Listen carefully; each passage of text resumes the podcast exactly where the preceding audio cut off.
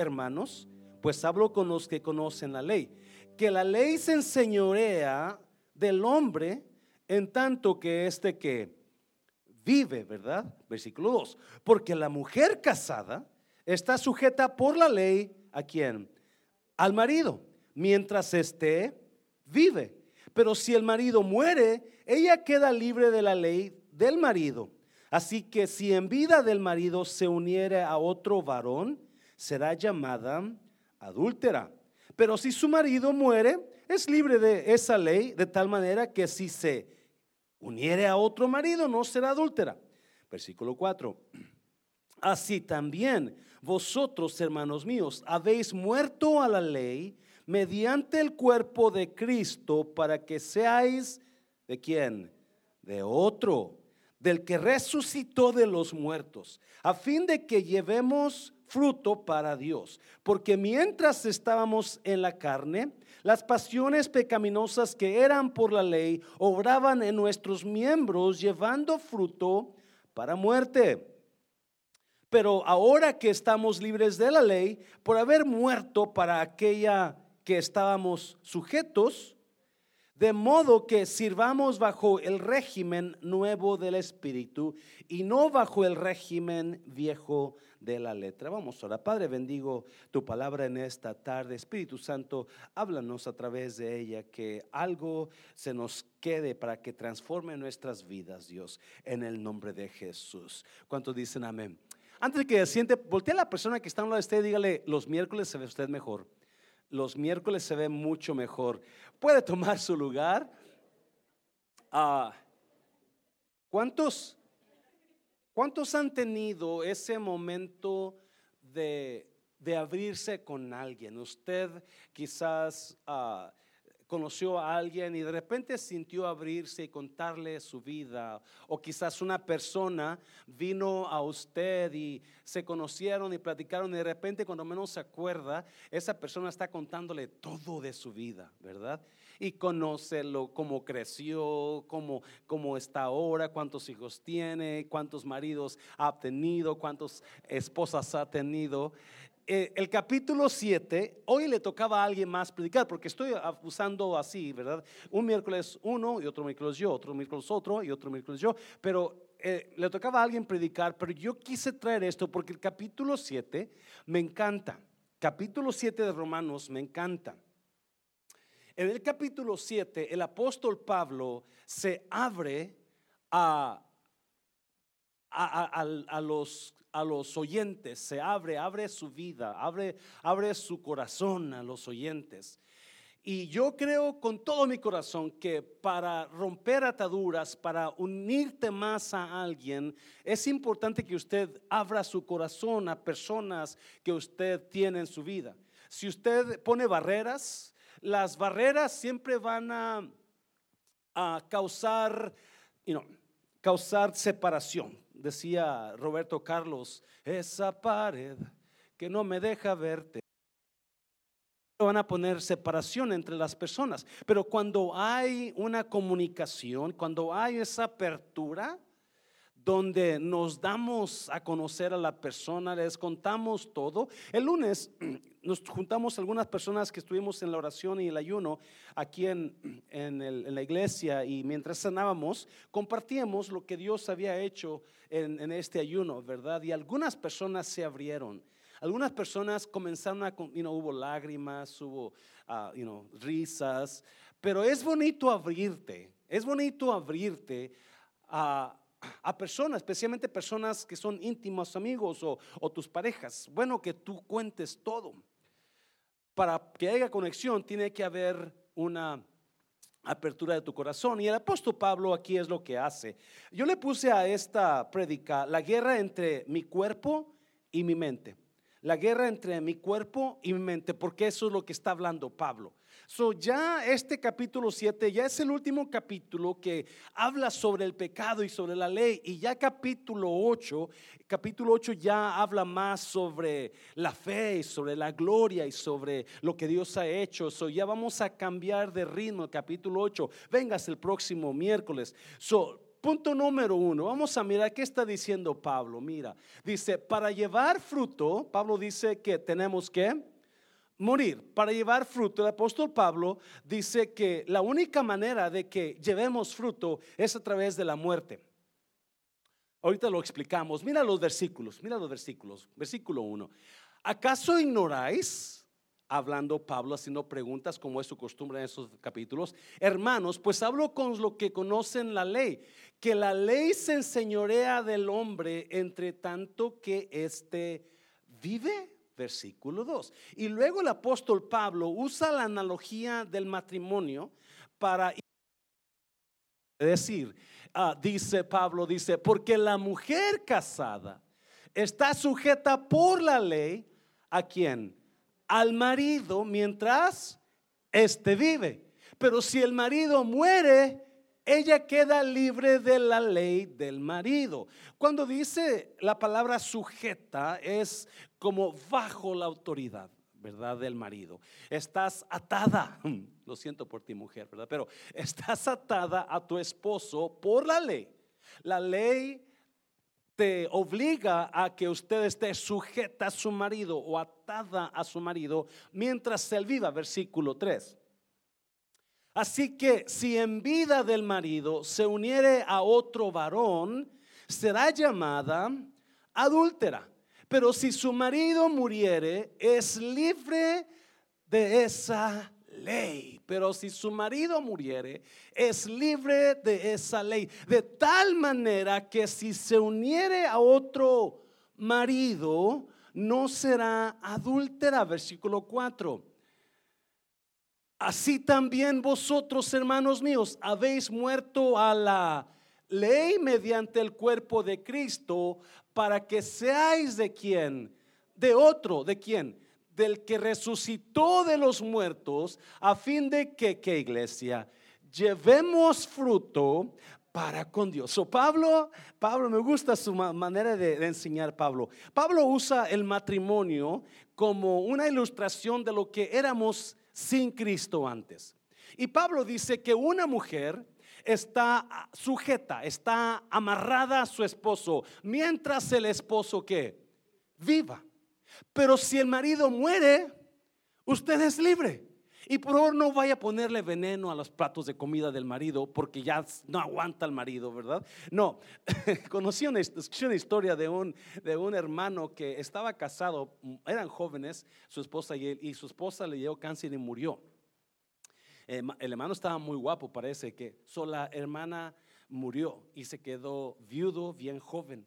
Dice la historia que al siguiente día de la muerte de la esposa, tocan a la puerta de su casa del hermano y cuando abre había una línea de hermanas con atolito y pollito y comidita y so, si se muere su marido aguante un año por lo menos antes de que se quiera casar ¿sí? no, no quiera de volada agarrarla el siguiente ok, ¿quién sigue? no, so Pablo usa esta analogía dice que Pablo, you Pablo y la Biblia habla de varias analogías por ejemplo, la Biblia habla de que nosotros somos ovejas, Cristo es el pastor. Nosotros queremos entrar por la puerta, Cristo es la puerta, ¿verdad?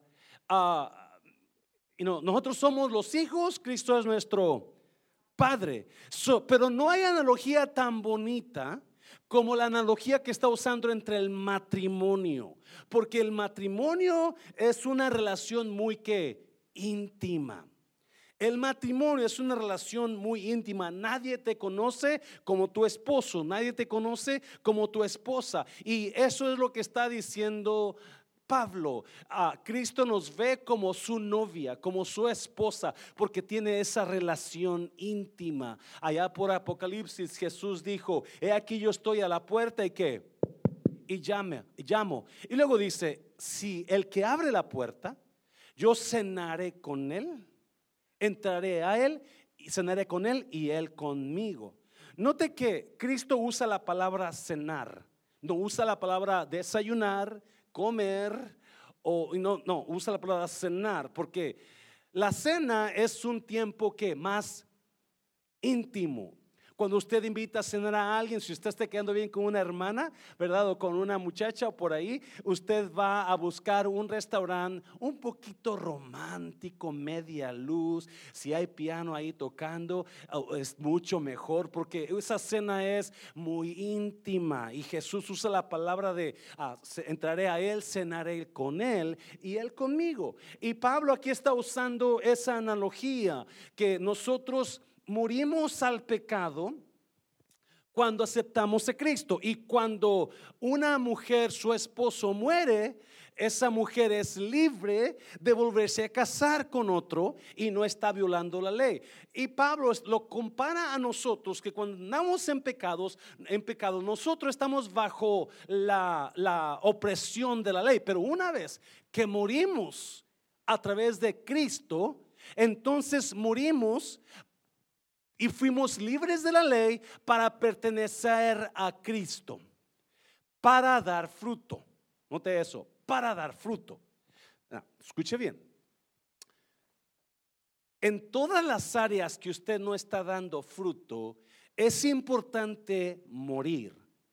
Cuando no damos fruto en algún área, es porque no estamos muriendo en alguna de esas áreas. Por ejemplo, si usted y su pareja todo el tiempo se, se la viven gritando y peleándose, es porque uno de nosotros, uno de ustedes tiene que morir, tiene que hacer callar esos gritos, tiene que morir a eso para que esa pareja y ese matrimonio mejore. Cuando usted ah, quizás le gusta, no sé, el alcohol, la droga, usted para que usted pueda dar fruto y ser libre de eso, usted tiene que morir al deseo del alcohol y la droga. Para que dé fruto una semilla, la semilla tiene que morir tiene que secarse. Y una vez que la semilla muere, abre, se abre la semilla y comienza el fruto a salir. Y Pablo usa esa analogía para que usted tenga victoria en las áreas que no tiene victoria. Busque qué área yo necesito morir, qué área yo necesito mm, matar, asesinar, porque si, si mi, mi enojo con mi pareja me hace que le grite y que pelee, entonces tengo que matar a mi enojo, tengo que hacer morir mis emociones, tengo que, cortar el pescuezo a, a esos gritos que siempre hago. Yo no sé qué será, pero Pablo usa eso muy bonito. Acuérdese, para que usted dé fruto, usted tiene que morir. Para que su matrimonio mejore, usted tiene que morir en las áreas que su matrimonio está batallando. Dáselo fuerte, Señor, dáselo fuerte. No podemos tener victoria en cosas que no hemos muerto. Tenemos que morir. Y me gusta cómo lo usa Pablo, ¿no? Cómo lo pone con el matrimonio y el dar fruto en Cristo. Número dos, tengo cinco puntos ahí. Número dos, la ley revela el pecado. Pablo todavía sigue hablando del pecado. Estos, porque eso es, él, va a abrir su corazón en cuanto al pecado. Pero mira, versículo, versículo que siete, dice, ¿Qué diremos pues? ¿La ley es pecado? Y luego contesta, en ninguna manera. Pero yo no conocí el pecado sino por la ley. Porque tampoco conociera la codicia si la ley no dijera que no codiciarás. Mas el pecado, tomando ocasión por el mandamiento, produjo en mí toda codicia. Porque sin la ley el pecado está muerto. Y yo sin la ley vivía en un tiempo, pero venido el mandamiento, el pecado revivió y yo morí. Versículo 10. Y hallé que el mismo mandamiento que era para vida, a mí me resultó para qué? Para muerte. Porque el pecado, tomando ocasión por el mandamiento, me engañó y por él me mató. De manera que la ley a la verdad es santa y el mandamiento santo, justo y bueno. So, vamos por pasos. So, Pablo pregunta, ¿la ley es pecado?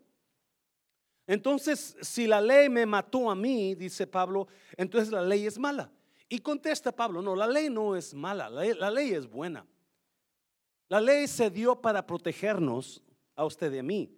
El problema es que la ley es tan es, es, es, una barra muy alta que no alcanzamos a alcanzar usted y yo.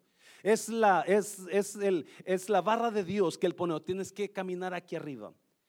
Pero como somos humanos, no podemos caminar así. So, en lugar de que la ley me ayudara, la ley me acabó.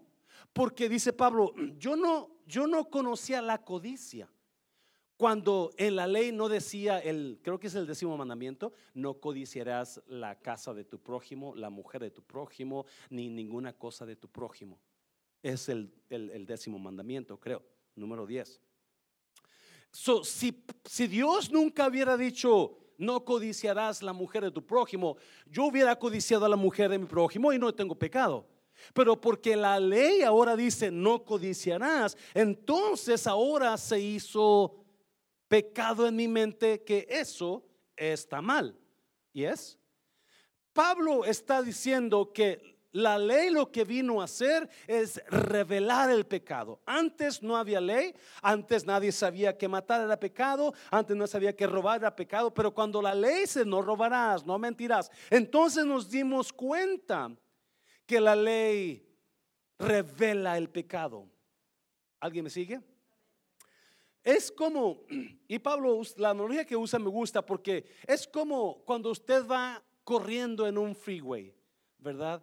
Y mientras no ve ningún sign del speed limit, usted va corriendo hasta que usted ve el sign 65 millas por hora. Entonces usted se da cuenta porque lo que ese sign le está diciendo, le está informando del reglamento. ¿Y es? El reglamento es cuánto? 65 millas por hora. So, si usted, ¿cuánto le gusta? Les gusta ir más arriba del límite, ¿verdad? Y queremos forzar el carro, pues cuántas millas más me dan de gracia, 5, 10, yo puedo correr a 10.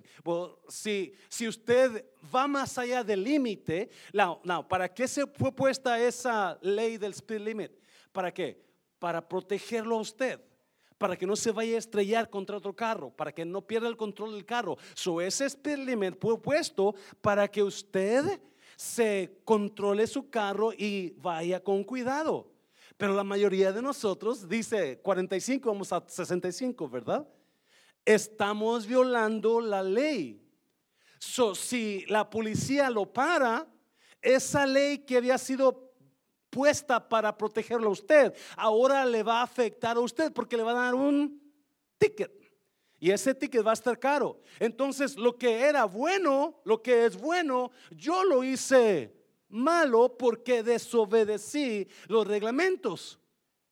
Me acuerdo que lo más que yo he corrido un carro es 85 millas por hora. Y yo sentía que andaba volando, ¿verdad? Porque yo corro 70, 75, más o menos es mi límite en el freeway, ¿verdad? Aquí me, me sujeto a, los, lo que dice 40, 35, tengo que sujetarme. Pero cuando yo iba a 85 millas por hora, yo sentía que iba volando aunque las hermanas que van conmigo a, Nayarit piensan que yo manejo muy feo porque allá en Puerto Vallarta es pura curva y subida y bajada, so, las hermanas van agarradas del, del, y este año no, no se, quisieron ir conmigo porque saben que yo manejo, me aventaron a Ismael, ¿verdad? Y también Ismael lo iba a pastor, prese, prese, prese, ¿verdad? Pero yo no creo que manejo tan feo. Pero Pablo acomoda, el, you know, nos, nos habla que la ley es buena. El problema con la ley es que no podemos guardarla. So, porque vino la ley, nos acusó de pecado. La ley nos acusó de pecado y cuando estábamos en la carne no teníamos ninguna excusa. Antes de Cristo no teníamos ninguna salvación. Estábamos muertos a Cristo porque vivíamos en pecado. Amén, iglesia. So ahora para que puedas tú, ah, para que Dios no te culpe de pecado, entonces tienes que aceptar a Cristo y Cristo borra tus pecados. Y es la única manera que podemos guardar la ley. Una vez que Cristo limpia nuestros pecados, ya no tenemos que guardar la ley. Claro, no vamos a andar pecando, pero tratamos de vivir una vida recta como podamos. Amén, iglesia. So Pablo habla de esa manera y, pone la ilustración ahí que el pecado, la ley es buena, lo malo es que como no obedecimos o no podemos guardar la ley, nos afecta a nosotros. Número tres, número tres. Y ahí donde empieza Pablo a, abrirse él mismo. Comienza su, you know, comienza a confesarse él. El número 3 se llama El problema soy yo. Mira, versículo que es el 13. Luego lo que es bueno vino a ser que muerte para mí. En ninguna manera, sino que el pecado, para mostrarse pecado, produjo en mí la muerte por medio de lo que es bueno, a fin de que por el mandamiento el pecado llegase a ser sobremanera pecaminoso. Yes. Cuando nosotros no codiciamos a alguien, eso es horrible, codiciar, o bien algo de, la otra persona, o queremos el carro. Usualmente como trabaja la ley, lo más violamos la ley, lo más bien nos sentimos. ¿Alguien puede decir amén? O soy yo únicamente. So, la ley hace que yo desee lo que no puedo tomar. Por ejemplo, cuando usted ha sido joven y usted va por el freeway y usted voltea, dice 65 millas por hora y usted va a 75, pero quiere darle más, ¿verdad? Y usted voltea para su derecha, para su izquierda, que no venga la policía y le pisa porque quiere sentir la adrenalina a 100 millas por hora, ¿verdad? Y eso es, eso es lo que hace el pecado como que sentimos euforia cuando estamos violando la ley. ¿Alguien sabe lo que estoy diciendo? puros santos tengo enfrente de mí, ¿verdad? Nadie, nadie ha hecho eso. Y eso es lo que hace el pecado, o la ley más bien, nos, nos hace ahora, antes no sabía que era pecado quizás, no pensaba mucho en eso, pero ahora que ya sé que es pecado, ahora me enfoco mucho y quiero violar la ley, quiero violar los reglamentos, es nuestra carne es nuestra carne. Nos, nos, algo hay con el ser humano, la humanidad nuestra, que nos empuja a querer desear lo que no tenemos de tomar. Amén, iglesia. Nos empuja a hacer eso. So Pablo está hablando de esa manera. La ley es la que trajo yo no sabía que codiciar era malo. Y, si usted leyó, dice, y cuando me di cuenta que codiciar era malo, codiciar era malo, produjo en mí un montón de codicia. Eso dice Pablo. Porque el ser humano y la ley es como las iglesias que predican de pecado y de pecado y de pecado. Y usualmente esas iglesias que predican de pecado y de pecado son las peores porque la gente anda, no, porque estás dándole y dándole y dándole. Ya, shut up predica gracia, predica salvación, predica, pero no estés predicando todo el tiempo y no se va a ir al infierno porque andas esto. eso hace que usted sienta pecar más, por alguna razón. Como que quiere dejar de fumar y ve el cigarrillo ahí. Yo no voy a fumar, yo no voy a fumar. Bueno, nomás uno, pero ya no voy a fumar, nomás uno ya no voy a más esto, nomás, termina ese, no más este, porque es, está en tu mente y no puedes dejar de hacerlo. Mira, versículo 14. Ah, porque sabemos que la ley es espiritual, mas yo soy carnal, vendido al pecado. Versículo 15. Y ahí es donde Pablo comienza a abrirse. Mira, porque lo que hago no lo entiendo. Pues no hago lo que quiero, sino lo que aborrezco. Eso hago. Hmm. ¿Alguien se puede conectar con Pablo? Versículo 16. Y si lo que no quiero esto hago, apruebo que la ley es buena. Versículo 17. De manera que ya no soy yo quien hace aquello, sino quien el pecado que mora en quién? En mí, versículo 18. Y yo sé que en mí, esto es en mi carne, no mora, ¿se ve cómo Pablo está abriéndose? Está abriendo su corazón a sus oyentes. No mora el bien, porque el querer el bien está en mí, pero no el hacerlo, 19. Porque no hago el bien que quiero, sino el mal que no quiero, eso hago, versículo 20. Y si hago lo que no quiero, ya no lo hago yo, sino el pecado, otra vez, que, que, que mora en mí. No, mire versículo 21. Así que queriendo yo hacer el bien, hallo esta ley, que el mal, que el mal, dígale a alguien, el mal está en mí. Diga yo, yo soy el problema. Dígale a alguien, yo soy el problema. Dígale a su pareja, yo soy el problema, no eres tú el problema. Yo soy el problema. ¿Alguien me está entendiendo? Yes.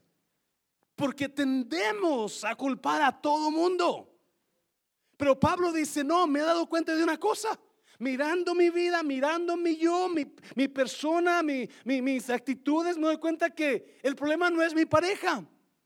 El problema está en, en mí. Oh my God, y eso a mí me impacta. Porque si entendiéramos esta verdad que Pablo está diciendo, nuestros matrimonios irían mucho mejor. Nuestras iglesias irían mucho mejor. Porque tendemos a culpar a los demás. Tendemos a hablar mal. Es que ya me voy de esta iglesia porque el pastor no me gusta cómo No, el problema no está en el pastor, el problema está en es que me voy a divorciar de mi pareja porque este hombre no lo aguanto. Y usted tiene cinco divorcios, ¿verdad? Porque tiene cinco divorcios, porque el problema no está en su pareja, el problema está en, en usted. Y queremos hacer un montón de cosas, queremos lograr un montón de cosas, más bien quizás, you know, irnos a otra iglesia, pero no se da cuenta usted que cuando usted se vaya a otra iglesia, usted se lleva a usted con usted. Y si el problema es usted, usted se lleva el problema con usted. Y mientras no entendamos eso, vamos a andar de matrimonio en matrimonio, de divorcio en divorcio, de iglesia en iglesia, de aquí para allá, porque no entendemos esta verdad, que el mal está en mí. So ya se puso a pensar, ¿qué es lo que yo necesito matar? En mi vida. Porque si el mal está en mí, yo tengo que matar eso. ¿Yes? Una vez una persona me dijo, ya, tenemos problemas él y yo, esta persona, ah, porque él, oh my God. Y un día me dijo, me voy a ir de esta iglesia un día, pastor. Y, y, la, dije, el problema, mi hermano, es que a donde vayas tú, te vas a llevar a ti contigo. So, donde quiera que vayas, va a ir contigo y vas a llevar el mal a donde quiera. Por ahí dijo una persona, es que no hay iglesia perfecta, pastor. Dijo el pastor, sí, y si la encuentras, por favor no vayas a esa iglesia porque la vas a echar a perder.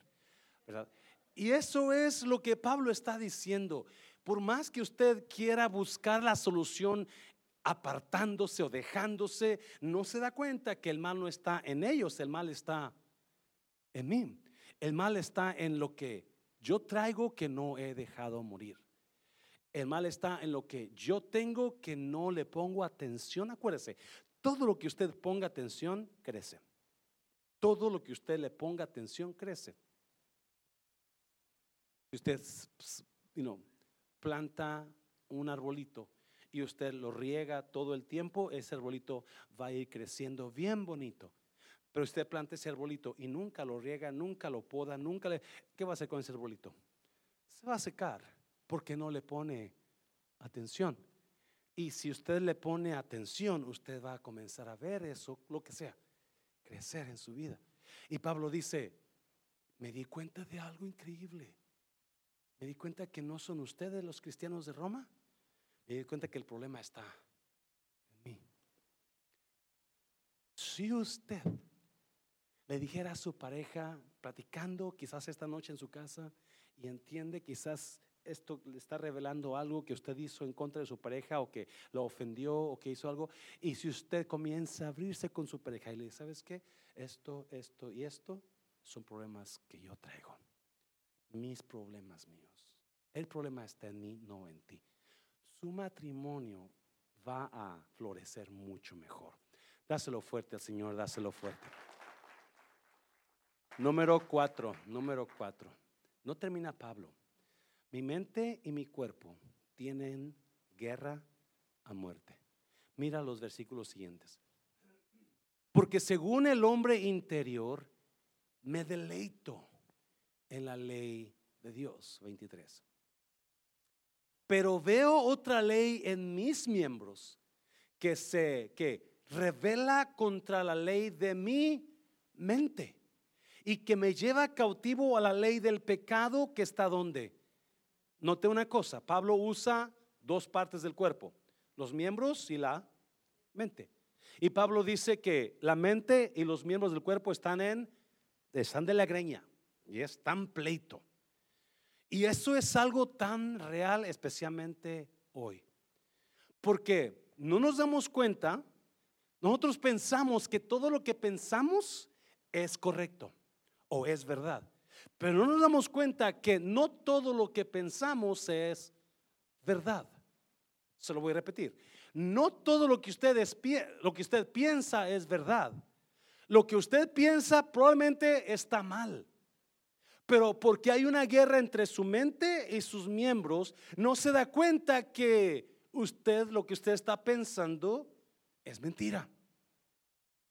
Usted es lo que usted piensa. Lo que usted piensa, eso es usted. Así como usted piensa, así va a actuar. Así como usted piensa, así va a hablar. Así como usted piensa, así va a tratar a los demás. Solo que usted es, es lo que usted piensa. Entonces es muy importante que aprendamos a retar a nuestra mente. Espérame, espérame. Lo que estoy pensando es verdad. Por ejemplo, cuando usted dice en su mente, no, hombre, las cosas en este matrimonio nunca se van a acabar, nunca se van a arreglar. Usted tiene que pensar eso. ¿Será verdad esto? Porque en Cristo dice que hay esperanza. Cuando usted piensa, es que no me quieren aquí, nadie me quiere, nadie me... Tiene que pensar, ¿es, es verdad esto o es una mentira? Porque no todo lo que usted piensa es verdad. Muchas veces la mente le va a echar mentiras. So, Ah, y ese es el problema que tenemos nosotros los hispanos. Yo tenía un tío que trabajamos juntos, ya no está aquí, él regresó a México, vive en Querétaro, y, me acuerdo que, que seguido comíamos juntos en, el lonche, y seguido me comentaba, mira, este manejador le caigo mal. ¿Te dijo algo? No. ¿Te hizo algún desaire? No. Entonces, ¿por qué piensas que tú le caes mal a él? Porque yo pienso. yo le decía, no, yo le decía Nachillo, es mi tío, pero le digo Nachillo, de, cariño. Nachillo, no pienses así, porque quizás tú le caes bien, pero el hecho de que tú lo ves que te cae mal hace que le hagas mal la cara y automáticamente no hay una conexión. Pero tenemos que pensar, Pablo dice que la mente y sus miembros están de pleito. Si usted se da cuenta hoy, en este tiempo, es el problema entre la juventud. La juventud, hoy, los hombres sienten que son, piensan que son mujeres y quieren convertirse en mujeres. Porque no se dan cuenta que el problema está en su mente. Mañana piensan que son de los dos y ya no saben qué hacer ¿qué hago? ¿Verdad? Porque la confusión mental está en su apogeo ahorita. Y Pablo le da el clavo ahí, es que yo batallo con lo que mi mente dice y lo que mis miembros quieren hacer. Mi mente y mis miembros tienen una guerra continua. So, aprende a retar sus pensamientos, aprende a retar lo que usted piensa y decir, ¿será verdad eso o no? ¿Será verdad lo que estoy pensando o es mentira lo que estoy pensando? Y cuando nosotros acostumbremos a retar nuestros pensamientos, quizás vamos a darle al clavo y, ser, tener la vida mejor.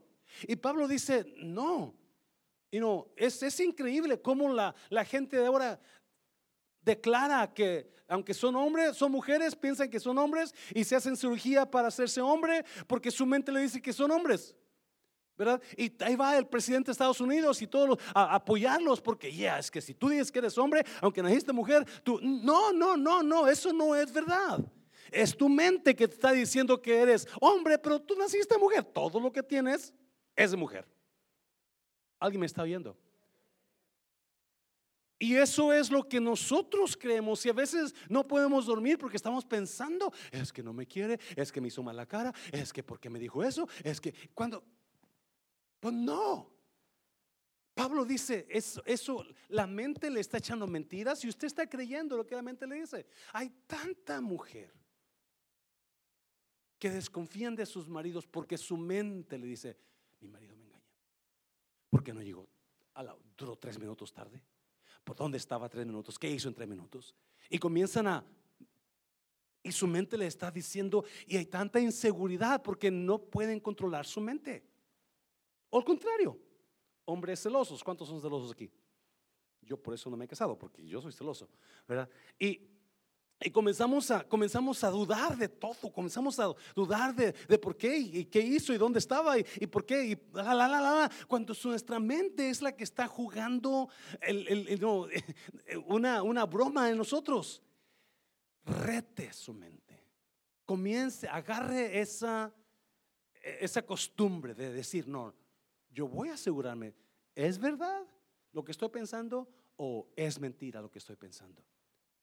Y Pablo dice, mi mente y mis miembros tienen un pleito que la mente me dice algo y los miembros quieren hacer otra cosa. Y hay una guerra mental con mi cuerpo. ¿Y cuántos han, creído, sentido así? Donde usted quiere hacer algo, pero su mente le dice otra cosa. Y Pablo este, se abre, se abre. No, ¿cuántos se acuerdan cuando yo cuando estaba chiquillo iba a la iglesia y miraba a los santos con un arito aquí arriba? ¿Alguien se acuerda de los aritos? Después me di cuenta, yo me, ¿qué será eso? ¿Por qué están esos aritos arriba? Después me di cuenta que se llaman halos, creo que se llaman halos, ¿verdad? Y que la razón que ellos tienen esos aritos arriba es porque son buenas personas. Y por eso, y si usted los ve, lo ve con unos ojos, ¿verdad? Y tú dices, ah, tiene cara de bueno o cara de buena. Y el arito aquí arriba. Pa, el apóstol Pablo, el santo de los santos, el apóstol de los apóstoles, él dice, yo batallo con mi mente, yo batallo con mis miembros. Qué bonito, ¿no? Que Pablo nos da, oh, gracias a Dios, me conecto con él. ¿Ya? A mí la verdad, la gente santa me, da nervios. La gente santa me da nervios y no es que no, no, no crean ellos, simplemente que hablan tan espiritual y son tan altos que a mí me dan nervios. Pero cuando veo a alguien que, me conecto, que ah, es como yo, ese es como yo, igual de echado a perder. Y Pablo está así igual. Pablo dice, yo la verdad batallo. Me di cuenta de una cosa, Pablo dice, que el mal no estaba en ustedes, el mal estaba en mí. ¿Yes? Y luego dice aquí, dicen, me doy cuenta de otra cosa, que mi mente y mis miembros siempre están en guerra. Mi mente quiere hacer algo, pero mis miembros quieren hacer otra cosa. Mi mente me dice algo, pero mis miembros quieren, no. So Pablo se confiesa y comienza a abrir su corazón y comienza a abrir. Y esos, estas escrituras de Pablo han ayudado a millones y millones a través de toda la vida. Hace dos millones, a mí, dos mil años que escribió Pablo esto. Y siguen ayudando a gente. Porque no, él no anda de, de persinado en la iglesia. Él, él es como es y él lo dice en la iglesia y afuera. A mí me, me, me, ha dicho gente, me gusta su iglesia, pastor, pero lo que no me gusta, me gusta cómo aplica, pero lo que no me gusta es que canta música del mundo ahí en el púlpito. Le dije, hermana, le he dicho, no canto música del mundo. Y quiero ilustrar algo con esa canción antigua, ¿verdad? Y usualmente es lo que me acuerdo nada más de la parte pequeña y toda la cosa, pero no es que ande cantando allá y que me dejó por otro más hombre que tú y toda la cosa. No, simplemente es quiero ilustrar lo que estoy hablando con eso, ¿verdad? Pero pero yo prefiero ser así aquí y afuera a que aquí ser el santo y afuera ser un diablo. Lo que la gente busca, la gente busca y no, lo que Pablo está haciendo aquí. La gente busca a gente quebrada como todo el mundo, como ellos. Gente rota como ellos. Porque todo el mundo aquí estamos rotos. Vamos a comenzar una serie sobre las familias y voy a comenzar con la familia rota este domingo, como es mes del amor y la amistad, febrero. Estoy emocionado por eso. Véngase, trae a su familia, invite familias porque quizá les va a ayudar. Oh, yo estaba, estoy, comencé a leer un poquito y, oh my God, cómo hay familias destruidas, amén. Y en este mes vamos a estar hablando sobre el matrimonio, sobre la familia. So, véngase, tráigase las personas que quiera traerse. Invite familias. Ya termino, número 5. Jesús nos da la victoria sobre el pecado. Mira los versículos 24 y 25. Miserable de mí. Pablo, después que suelta toda la sopa, ¿verdad? Después que se abre, se da cuenta de una cosa. Es un miserable. El gran apóstol es una persona que dice, yo no sé cómo le hago, yo no sé por qué estoy en el lugar donde estoy, porque yo soy pecador. Miserable de mí, ¿quién me librará de este cuerpo de muerte? Y mira el versículo 25. Gracias doy a Dios por Jesucristo, Señor nuestro. Así que yo mismo con la mente sirvo la ley de Dios, más con la carne a la ley del pecado. Pero gracias doy a Dios por Jesucristo, Señor nuestro. Pablo pregunta, ¿quién me liberará? Y luego dice, gracias a Cristo. Todos aquí necesitábamos un Salvador. Y si usted no tiene a Salvador, usted lo necesita. Otra vez, porque todos estamos caminando en el mismo barco. Estamos en el mismo barco, se va el barco del pecado. ¿verdad? Donde todos nacimos pecadores y necesitábamos a alguien. Necesitábamos a alguien que nos liberara del pecado. Y Pablo dice, ¿quién me puede librar? Gracias a Dios por Jesucristo. Él es el que me libera del pecado. Cualquier cosa que usted esté batallando en usted, Cristo es la solución. Entréguele todo a Cristo. Entréguele, entréguese todo. No nomás una parte, no nomás el miércoles, no nomás el jueves o el domingo. No, entréguese todo y deje que Dios haga en usted. Dáselo fuerte, Señor, dáselo fuerte. Póngase de pie. Póngase de pie. Vamos a orar. Necesitan los músicos.